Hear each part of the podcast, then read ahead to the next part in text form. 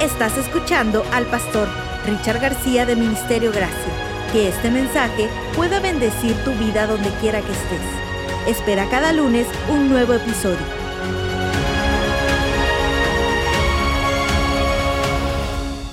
Vamos a Apocalipsis capítulo 2. Apocalipsis capítulo 2, versículos desde el 1 en adelante. Vamos a ver lo que dice la palabra. Apocalipsis 2, 1 en adelante. Voy a leer de la Reina Valera 1960.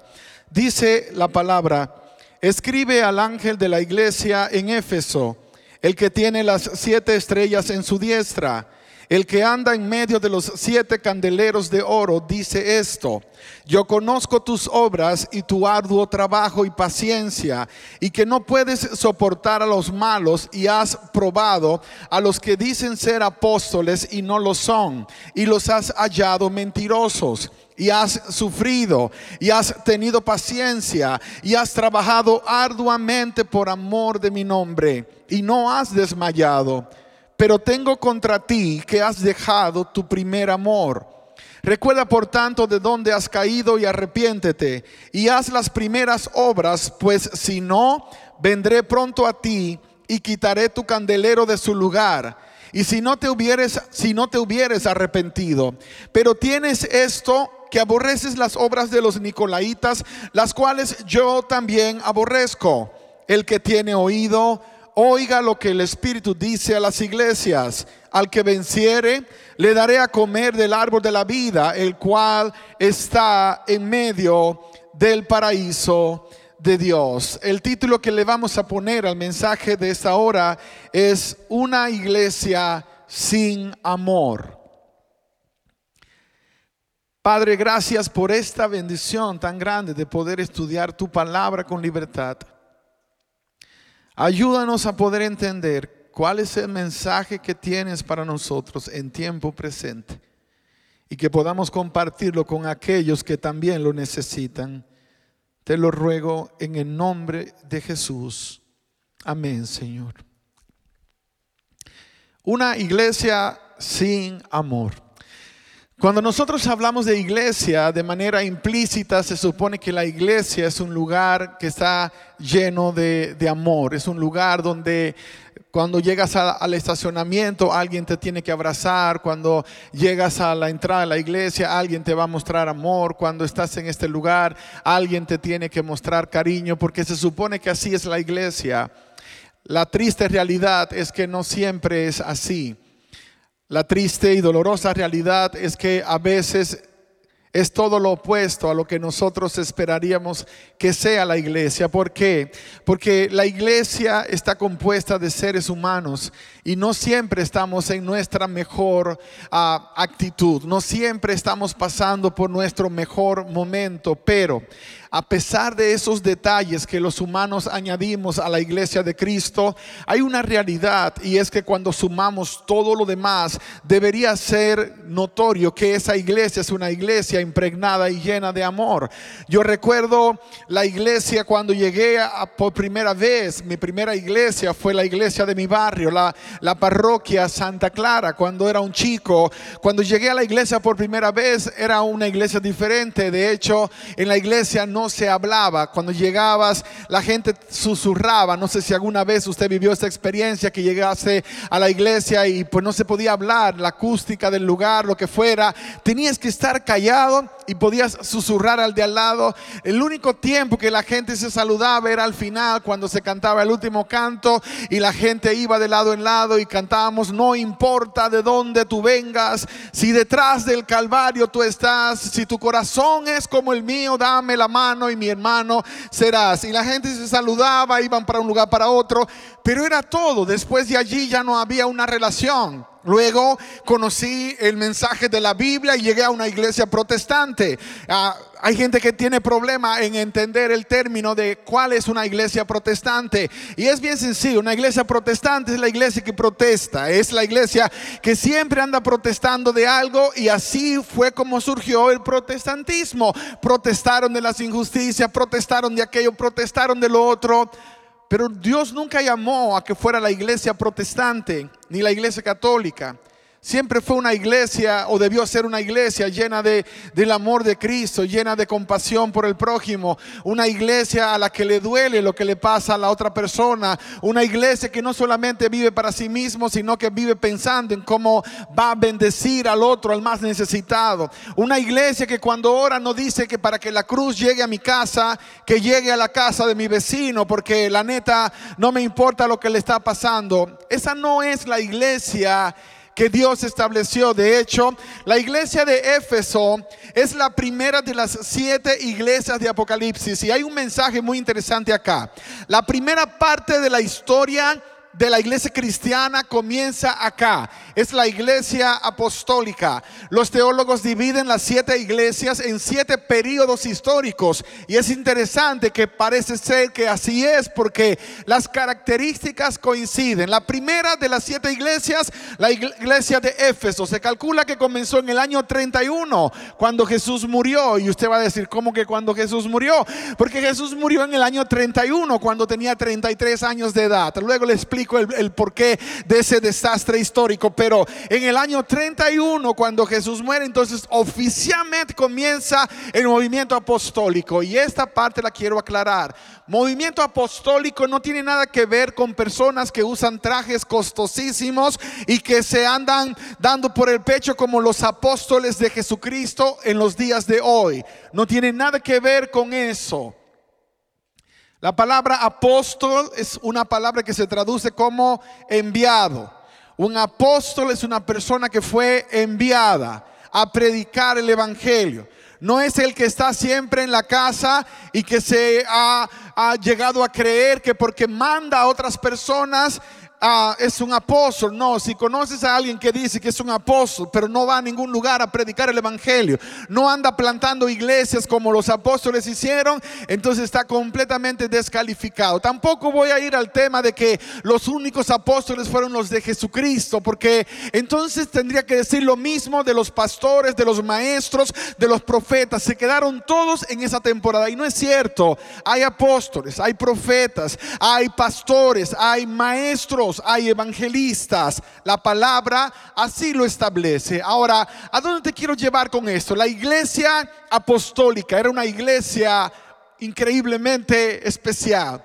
Cuando tú lees en el libro de Hechos capítulo 2 que Pedro predicó aquel famoso sermón en Pentecostés y que tres mil personas se bautizaron el mismo día, fue el inicio de un movimiento de impacto llenos del Espíritu Santo, comenzaron a predicar por todas partes y comenzaron a ver milagros, prodigios, maravillas. Era algo tan impresionante que a veces los discípulos pasaban por un lugar y la sombra sanaba gente, los muertos resucitaban, algo sin precedentes. Era el derramamiento de la lluvia temprana del Espíritu Santo. La palabra hace una promesa de que vendrá una lluvia tardía. Entre uno y el otro suceden milagros, maravillas, prodigios, pero Dios está esperando cuando el fruto está a punto de madurar para derramar una vez más su poder y que se pueda terminar la predicación del Evangelio con más poder que lo que le caracterizó cuando comenzó. Ahora, hay un problema.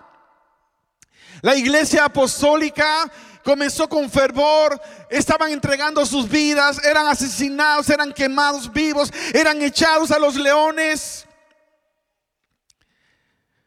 Pero de repente entonces, como que las cosas comenzaron a cambiar y la iglesia comenzó a perder su empuje, su impacto. Y era necesario que el Señor enviase un mensaje, un mensaje para que la iglesia recordara de dónde había venido, de dónde había salido. Un mensaje para que la iglesia entendiese exactamente quién la había enviado y cuál era su responsabilidad.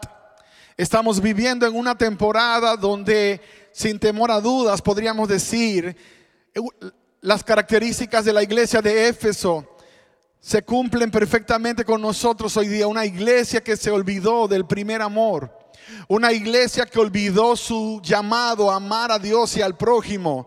Una iglesia que se olvidó de su responsabilidad de expandir el reino de Dios. Más que nunca estamos viviendo en una época donde la iglesia parece que se olvidó de su responsabilidad. Y cuando estoy hablando de la iglesia, es cierto que estoy predicando para nosotros hoy aquí en esta casa, pero también estoy predicando para el cuerpo de Cristo. Estoy hablando a la iglesia de Dios en los diferentes lugares de la tierra.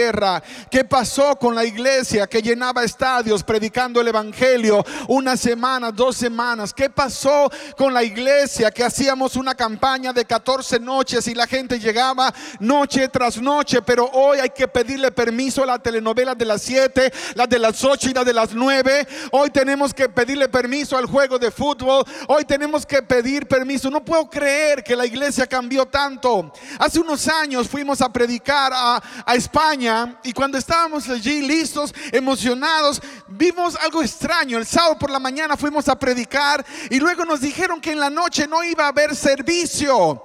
Anunciaron una campaña evangelística que iba a ser durante siete noches, pero luego me dijeron que iban a cancelar. Y cuando pregunté, ¿y por qué van a cancelar el servicio de la noche? Me dijeron porque hoy juega el equipo de la ciudad. ¿Qué equipo? El equipo de fútbol. Juega hoy. Y cuando hay fútbol, acá la gente no va. La gente no llega. Y si yo les cuento la historia, ustedes dirán, wow, increíbles esos españoles, ¿cómo, ¿cómo podrá que dejarán de ir a adorar a Dios porque hay un juego de fútbol? Te vas a sorprender. Nosotros hacemos la misma cosa. Dejamos de venir a adorar porque tenemos que ir al mall a comprar unos zapatos que no quisimos comprar el día anterior porque estábamos cansados. Dejamos de venir a adorar porque de alguna razón decidimos que había otra cosa que era más importante. Es una característica de una iglesia que perdió su pasión, que perdió el amor por el cual se movió en el pasado. Cuando te entregaste a Jesús, ¿te acuerdas? Cuando te enamoraste del Señor, que te decían, no, no va a haber servicio y protestabas, te enojabas, pero ¿cómo no va a haber servicio si yo quería estar en la iglesia? Oh, cuando llegó la pandemia. Cuando llegó la pandemia, a nosotros nos molestó que nos cerraran la iglesia. Pero luego nos molestó que nos abrieran la iglesia. Cosa extraña que no puede explicarse en, los términos ah, espirituales, pero si la entendemos nosotros por la razón que sea. No estoy diciendo que hiciste mal porque no llegaste después. Estoy diciendo que no tenías derecho a molestarte cuando la iglesia se abre para predicar el Evangelio, porque la misión de la iglesia es predicar el Evangelio. La misión de la iglesia es llevar a Jesús a todos los rincones del planeta y no tiene que ser en el contexto tuyo. Pero pastor, si por predicar el Evangelio me muero, entonces te mueres contento y feliz. Eso sucedía con la iglesia apostólica. Eso sucedía con la iglesia de Efesio. Los de Éfeso eran apasionados por el Evangelio. Eran los que estaban dispuestos a entregar sus vidas por Jesús. Eran los que estaban tan comprometidos que no había manera de disuadirlos. Pero nota lo que fue pasando de manera gradual con esta iglesia. La iglesia comenzó a perder su enfoque.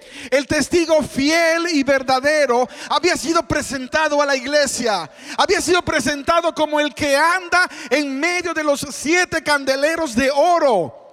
El versículo 1 lo dice así, escribe al ángel de la iglesia en Éfeso el que tiene las siete estrellas en su diestra, el que anda en medio de los siete candeleros de oro, dice esto. Y esto es importante explicarlo acá. El libro de Apocalipsis para mucha gente es un libro de, escatología, es un libro de fin del mundo. Cuando miras una tragedia suceder, es muy típica la expresión. El mundo se está acabando. Esto es el Apocalipsis. El Apocalipsis es escatología, habla del fin del tiempo, es cierto, pero no solamente habla del fin del tiempo, no solamente habla del fin del mundo. Cuando tú comienzas leyendo el libro de Apocalipsis, si tú te vas a buscar la versión de este libro en inglés, en una Biblia en inglés, vas a darte cuenta que el título del libro en inglés no es Apocalipsis, es que Revelations es revelaciones. El libro de Apocalipsis en inglés es revelaciones porque la traducción de la palabra Apocalipsis realmente es revelación. Es la palabra griega apocaliptos que se traduce como dar a conocer lo que está dentro. Es revelar.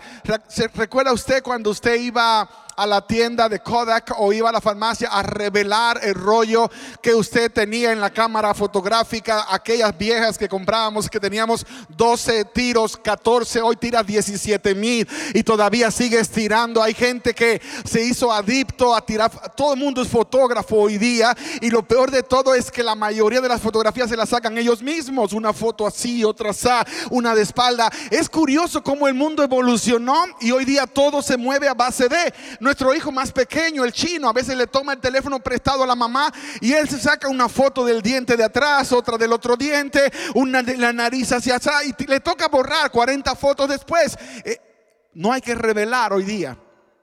Hoy día está todo revelado.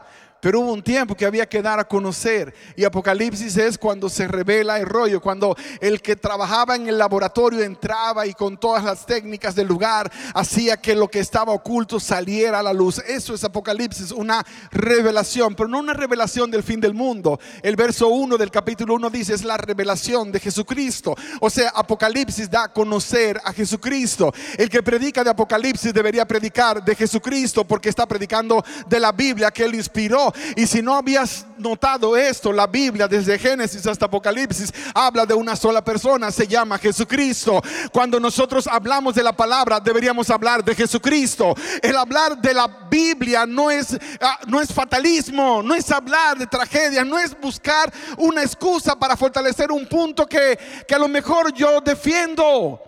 Me duele decir esto, pero en los Estados Unidos la iglesia cristiana está muy mal parada en este momento. ¿Por qué? Porque en vez de concentrarnos en predicar de Jesucristo, nos pusimos a predicar de política. En vez de predicar de Jesucristo, comenzamos a endiosar políticos. En vez de predicar de las profecías maravillosas de este libro, comenzamos a dar profecías para apoyar nuestra visión política.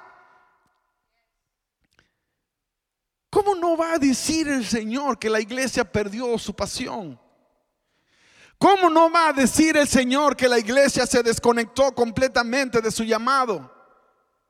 Yo pensé que toda esta cosa se iba a acabar con lo que pasó el 11 de el día 6 de enero acá en Estados Unidos en el Capitolio, pero no ha seguido. Y todavía cristianos justificando el odio con el que se se está promoviendo empujar una plataforma política, gente diciendo, gente hablando, incluso usando el nombre de Jesús en medio de la violencia, con una pancarta que dice Jesús 2020 golpeando a otras personas.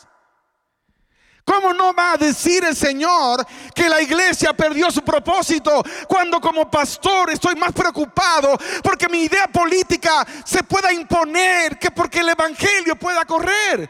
¿Cómo es posible que Dios no va a decir que la iglesia perdió su pasión y su amor cuando se habla más de tontería que del Evangelio?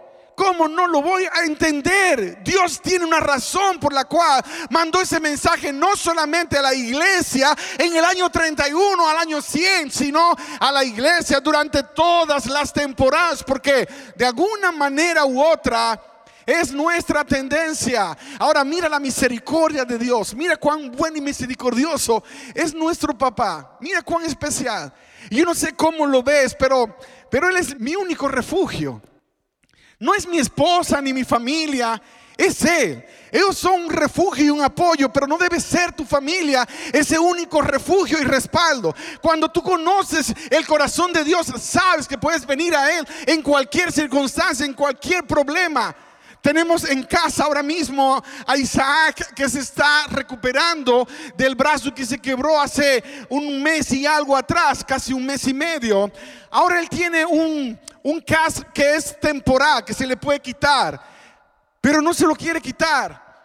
Le da pánico quitárselo, pero para bañarlo hay que, hay que sostenerle de alguna manera hay que quitárselo, pero Él no se lo va a dejar quitar a menos que pierda el miedo. Y me he dado cuenta que las dos veces que se lo hemos podido quitar, es con la promesa de que lo voy a sostener, el brazo. Así que yo voy con su brazo, ya está bien, solo es una medida de precaución. Pero como el trauma está, él tiene su brazo eh, eh, ahora pensando que se le va a quebrar de nuevo. Así que yo le agarro el brazo y anoche fue muy especial. Anoche levantó el brazo y apretó mi mano y comenzó a sentir la confianza. Pero sabes que él reclamó, o sea, yo no me voy a bañar si papá no me agarra el brazo. If that is not with me, I won't do He need to hold my arm. Él tiene que agarrarme el brazo. Y yo me, frustré el primer día, pero ¿por qué tengo que levantarme, meterme a la ducha, mojar una mano mientras él está bañándose? Porque de alguna manera él necesita la seguridad. Y anoche me ministraba el Señor con eso, ¿te das cuenta? ¿Por qué razón? Es que tú necesitas que yo te agarre el brazo, porque tus miedos, tus temores, tus luchas te pueden derrotar si no tienes convicción de quién te sostiene, iglesia. A nosotros nos sostiene el Dios Todopoderoso. No tenemos que tener miedo, no tenemos que tener la confianza en el lugar equivocado. No dependo de quién es presidente de los Estados Unidos. No dependo de quién es el gobernador de Texas. No dependemos de ninguno de ellos. Cuando tú levantas tus ojos a la montaña y preguntas, ¿de dónde vendrá mi socorro? Mi socorro no viene del gobierno, mi socorro no viene del banco, mi socorro no viene de ninguna estructura humana, mi socorro viene del Dios Todopoderoso. Eso es lo que la palabra me enseñó. Eso es lo que Dios está enseñando, es lo que Dios está enfatizando, pero por alguna razón la iglesia se olvidó. La iglesia de Cristo se olvidó. Eres pastor del rebaño. No eres proselitista ni político. Predica el Evangelio, amado. Predica el Evangelio a tiempo y fuera de tiempo, porque a eso nos mandó el Señor. Los hombres vienen y van. Dios está en control, pone y quita. Entonces deja que Dios siga en control. No tienes que empujarlo, no tienes que ayudarlo. Y si las cosas no salen como se dijo, entonces no es que te equivocaste. Le quieres buscar una siguiente explicación. Si dijiste que Dios dijo y no sucedió, entonces no dijo Dios, dijiste tú. Pide perdón y discúlpate. Esa es la responsabilidad que tienes como ministro del Evangelio y que tengo como ministro del Evangelio. No quiere decir que somos infalibles, nos equivocamos, fallamos, pero hay que aprender a humillarse a pedir perdón. Y esa es la parte más difícil para el corazón humano. Cuando tú lees en Apocalipsis capítulo 1, el verso 12, vas a encontrar una explicación bastante interesante acerca de lo que, de lo que es el, el personaje maravilloso que está en medio de la situación de la iglesia. El verso 12 del capítulo 1 dice, y me volví para ver la voz que hablaba conmigo, y vuelto vi siete candeleros de oro, y en medio de los siete candeleros a uno semejante al Hijo del Hombre, vestido de una ropa que llegaba hasta los pies y ceñido por el pecho con un cinto de oro. No hay que ser un científico de la Biblia para saber de quién está hablando acá. Está hablando de Jesús, está hablando de, del personaje maravilloso que es el primero y el último. Está hablando del personaje maravilloso que sostiene a su iglesia. Ahora, aquí habla de siete estrellas y siete candelabros. Como les dije hace un tiempo atrás, que la Biblia no necesita que la interpretemos. Ella se interpreta solo, sola. Si lees el verso 20, el versículo 20 del capítulo 1 de Apocalipsis. Nota que interesante esto. Dice, el misterio de las siete estrellas que has visto en mi diestra. Eso es el Señor hablando. Y de los siete candeleros de oro. Las siete estrellas son los ángeles de las siete iglesias. Y los siete candeleros que has visto son las siete iglesias.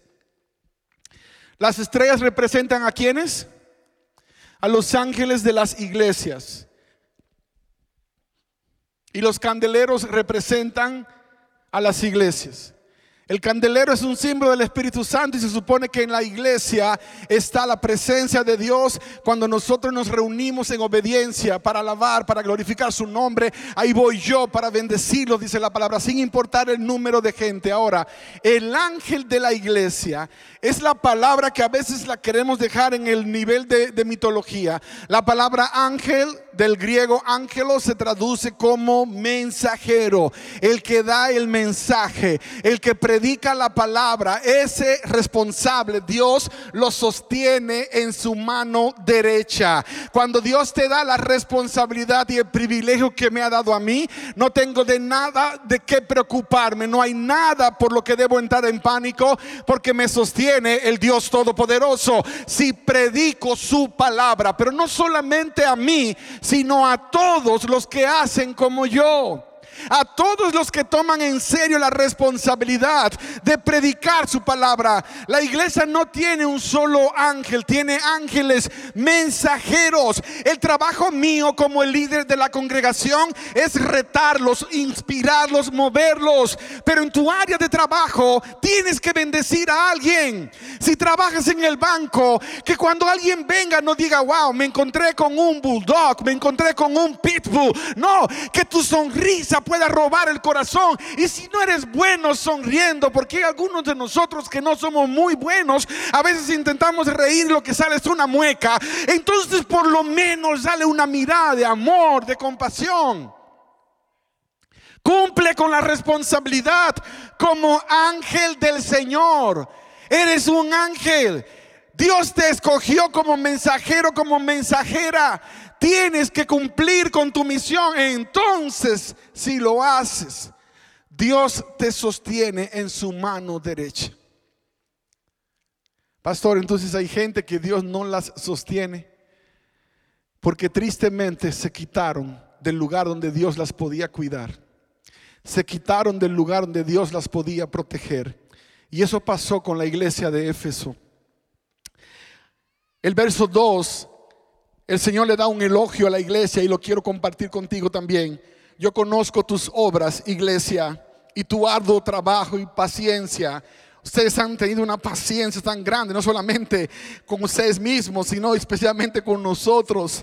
Y que no puedes soportar a los malos. Y has probado a los que se dicen ser apóstoles y no lo son. Y los has hallado mentirosos. Y has sufrido. Y has tenido paciencia. Y has trabajado arduamente por amor de mi nombre. Y no has desmayado. Nota qué maravilloso esto que dice la palabra a pesar de todas las cosas que se puedan decir de la iglesia de Éfeso, es una iglesia que nunca se rindió, es una iglesia que nunca tiró la toalla, es una iglesia que siguió batallando, te caíste, pero te volviste a levantar porque me amas, yo sé que me amas. El problema es que has llevado ese amor a una pequeña llama que está a punto de extinguirse. Necesitas echarle combustible, necesitas de alguna manera volver a hacer las cosas que hacías al principio. Ponle la leña si es necesario, pero haz que el amor pueda volver a fluir. Eso es lo que el testigo le está diciendo a su iglesia.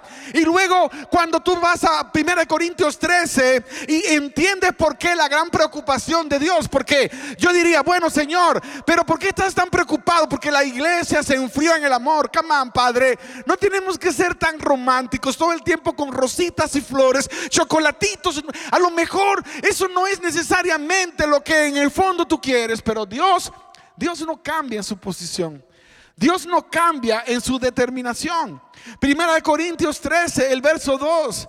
Y si tuviese profecía y entendiese todos los misterios y toda ciencia, y si tuviese toda la fe de tal manera que trasladase los montes, y no tengo amor, ¿qué soy? ¿Cómo puedes decir que amas a Dios y odias a tu hermano? ¿Cómo puedes decir que amas a Dios y aborreces a la persona que está a tu lado? Ese es el problema de la iglesia de Éfeso. Ese es el problema que está enfrentando una parte del cuerpo de Cristo hoy día. De que todo el mundo está peleando por su rancho. De que todo el mundo está pensando que lo mío es bueno, lo tuyo es malo Eso es lo que está pasando con el cuerpo de Cristo, que se abandonó la misión de la iglesia y nos metimos a ser políticos y proselitistas. Cuando ese nunca fue el llamado, cuando nunca fue la misión. Entonces los que son del color rojo son del diablo y los que son del color azul son de Dios.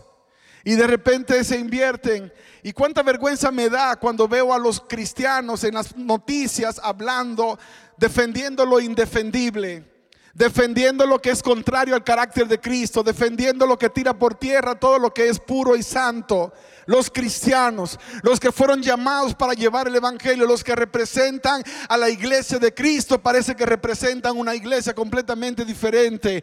No parece la iglesia de Cristo. Ahora, a la iglesia el Señor la reprende haciéndole claro que ella era una iglesia que no había continuado en la misma pasión. Esa fue la reprensión.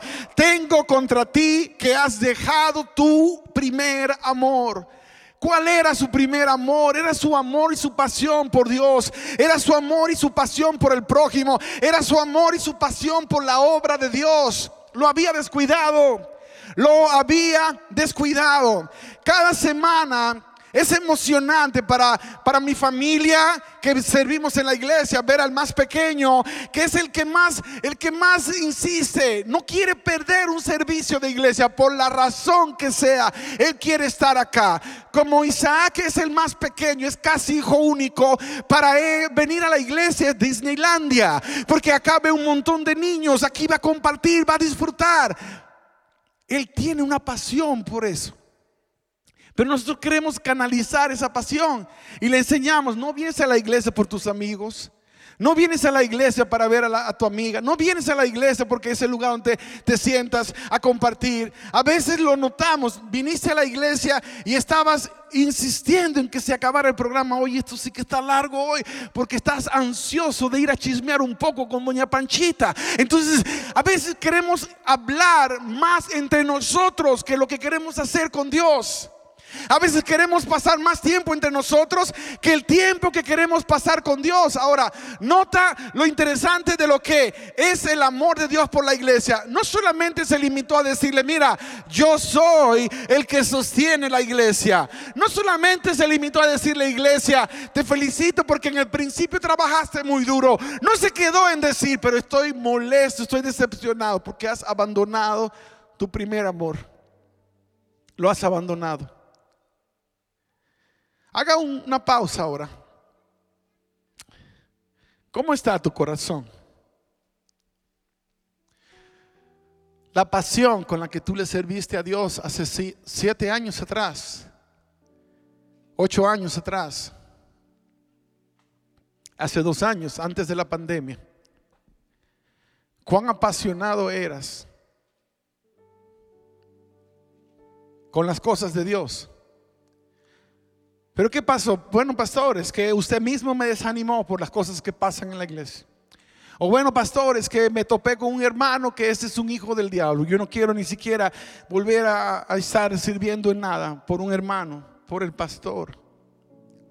¿Por qué dejaste de servir? ¿Por qué dejaste de, de darle a Dios lo mejor de ti? Oh, no, pues yo ahora sirvo a mi manera. Entonces, ¿quién dijo que Dios te mandó para que sirvieras a tu manera cuando Él te hizo ser parte de un equipo? Para que sirvieras con tu equipo, para que fueras parte de un proyecto y de una visión.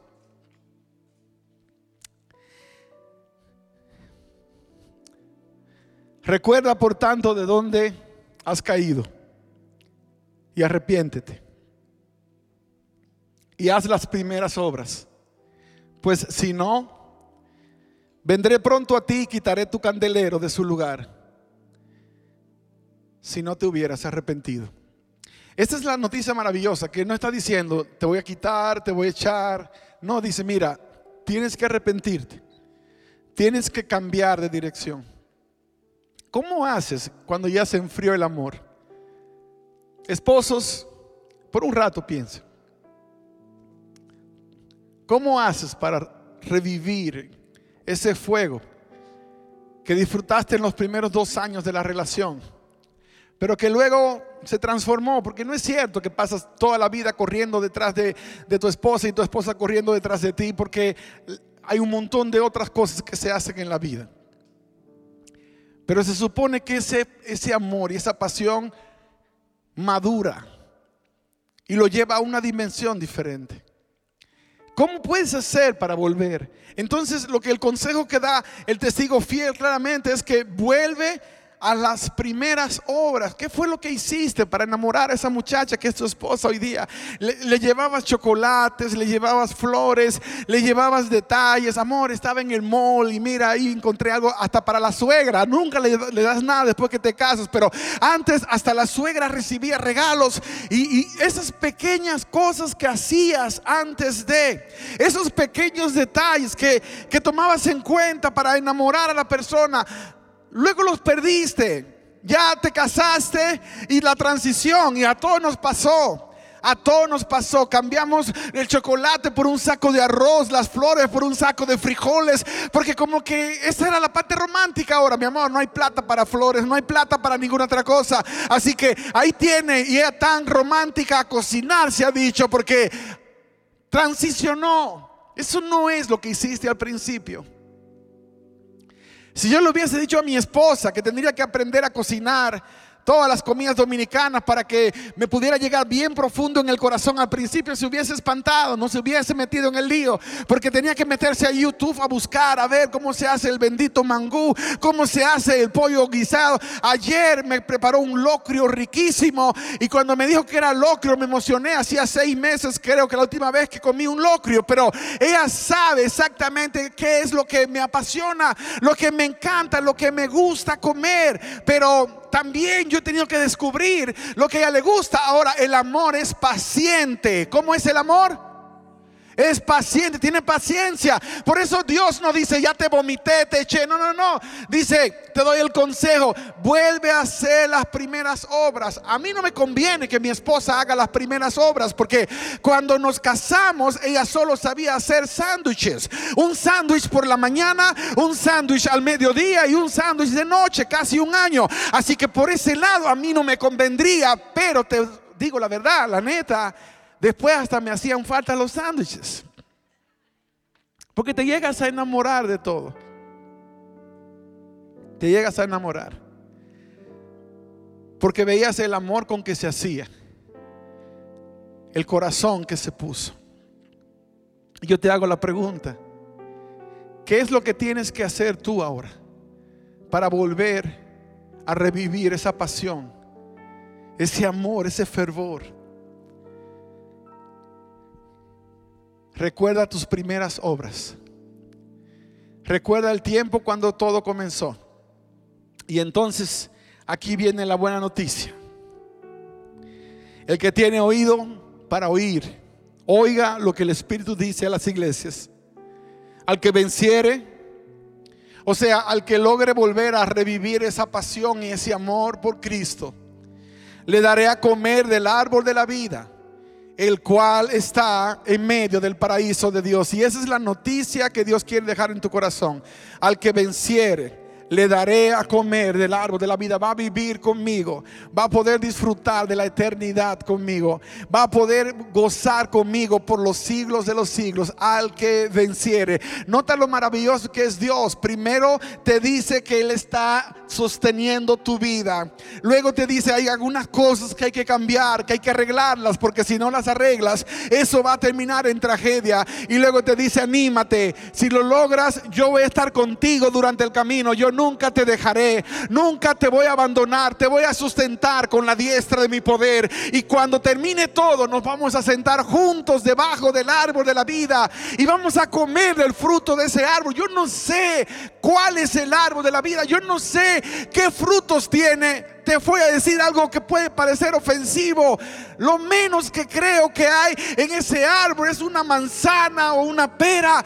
Yo creo que es el árbol más espectacular que jamás la imaginación nuestra pudo imaginar, pero comerlo es garantía de vida eterna. Y yo me imagino saboreando un mango sabroso, así dulce como los que la hermana Birma nos trae los sábados muchas veces. Un mango de esos que te, que te dejan con deseos de comer otro y otro. Y luego al mes siguiente, entonces ese otro fruto. Y no sé, a lo mejor una vez al mes, una de esas uvas de los tiempos de Canaán que parecían melones y poder disfrutar eso por los siglos de los siglos. Todo lo que Dios pide es, me has descuidado. Estás más metido en tus redes sociales que conmigo. Estás más ocupado con tu trabajo que conmigo. Estás más afanado en lo que la gente puede decir que yo. Y mi mensaje para ti, iglesia, es lo que el Señor dice. Si esa es tu historia, arrepiéntete y pide perdón. Si es tu historia, y tú sabes que has abandonado ese primer amor, de cierta manera te has enfriado. Y tú quieres volver a sentir ese fuego del Espíritu en tu vida y poder servirle con pasión, cumpliendo tu misión. Arrepiéntete. Y hoy es un buen momento. Ahora es un buen momento. Y este es un buen lugar. Hay alguien que necesita decirle, Señor, perdóname porque yo he descuidado mi relación contigo. Perdóname porque yo he descuidado el llamado que le has hecho a mi vida. Si tú eres esa persona, ponte en pie ahí donde estás. Porque el Señor hoy quiere reconciliar tu vida con Él. Tú sabes lo que hay en tu corazón. Tú sabes cuál ha sido tu batalla. Tú sabes cuál ha sido tu lucha. Ese es momento de reconciliación. Es momento de arreglar las cuentas con Dios. Tú sabes exactamente lo que ha estado pasando con tu vida. Tú sabes cuál ha sido tu lucha hasta acá. Tú sabes cuál ha sido el llamado de Dios. Y tú sabes qué has hecho con respecto a ese llamado de parte de Dios. Tú no estás aquí por lo que la gente dice o no dice. ¿Qué importa lo que dice la gente? La gente siempre va a decir, pero yo estoy queriendo hacer lo que Dios me está pidiendo. Yo estoy queriendo cumplir con la misión que Dios le ha dado para mi vida. Y tú sabes exactamente dónde se encuentra tu vida espiritual en este momento. Porque los frutos lo dicen todo. Los frutos lo dicen todo. ¿Cuáles son los frutos que están saliendo en este momento? Están saliendo los mismos frutos que cuando te enamoraste de Jesús por primera vez y no podías callarte. De hecho, ni siquiera a lo mejor había en redes sociales, andaban mandando mensajes, textos. Algunos de ustedes conocieron a Jesús cuando existían los famosos beepers y mandabas un mensaje por beeper que Dios te bendiga. Hoy ni siquiera mandas eso, hoy ni siquiera te acuerdas de decirle a alguien, se nos fue. Por eso no puedo parar, porque si yo paro me voy a comenzar a morir. Tengo que continuar, tengo que seguir buscando una razón para hacer algo nuevo de parte del Señor para el Señor. Y la pregunta es, ¿cuánto tiempo más vas a esperar para darle a Dios la oportunidad de tomar el control absoluto en tu vida? Nadie puede tomar esa decisión, solamente tú. Yo bendigo tu vida por atreverte a decírselo hoy al Señor. Padre, muchas gracias. Gracias por aquellos que ahí en su asiento, Señor, están dando espacio para tener esta plática contigo. Están dispuestos a tener esta plática contigo.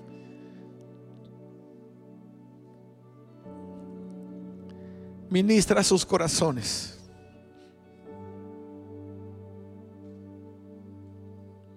Trae sanidad a sus vidas. Padre, pedimos perdón por nuestro descuido espiritual. Pedimos perdón por nuestra idea rara de cómo cumplir la misión que tú nos diste. Y quisimos hacerlo a nuestra manera. Pero hoy una vez más delante de ti aceptamos el reto. Señor, queremos estar entre los vencedores. Queremos tener el privilegio de sentarnos contigo debajo del árbol de la vida y hablar de esas temporadas tan difíciles que nos tocó. pero que tú nunca nos abandonaste, siempre estuviste sosteniéndonos en tu mano derecha. Danos esa seguridad, que no tengamos temor ni ningún momento de nuestras vidas, que, que puedas echar fuera todo miedo para que podamos avanzar por convicción, que podamos avanzar porque tenemos la seguridad la seguridad de parte de ti, Señor, de que somos más que vencedores en Cristo Jesús. Que no nos apartemos ni a izquierda ni a derecha. Tú venciste la tumba. Tú derrotaste la muerte. Tú te levantaste como vencedor y nosotros hoy somos testimonio de esa gran victoria, Padre. Así lo creemos, así lo declaramos en el nombre de Jesús. Amén, Señor. Gracias por escucharnos. Puedes hacer que esta palabra llegue a otras personas ingresando a ministeriogracia.org slash donaciones.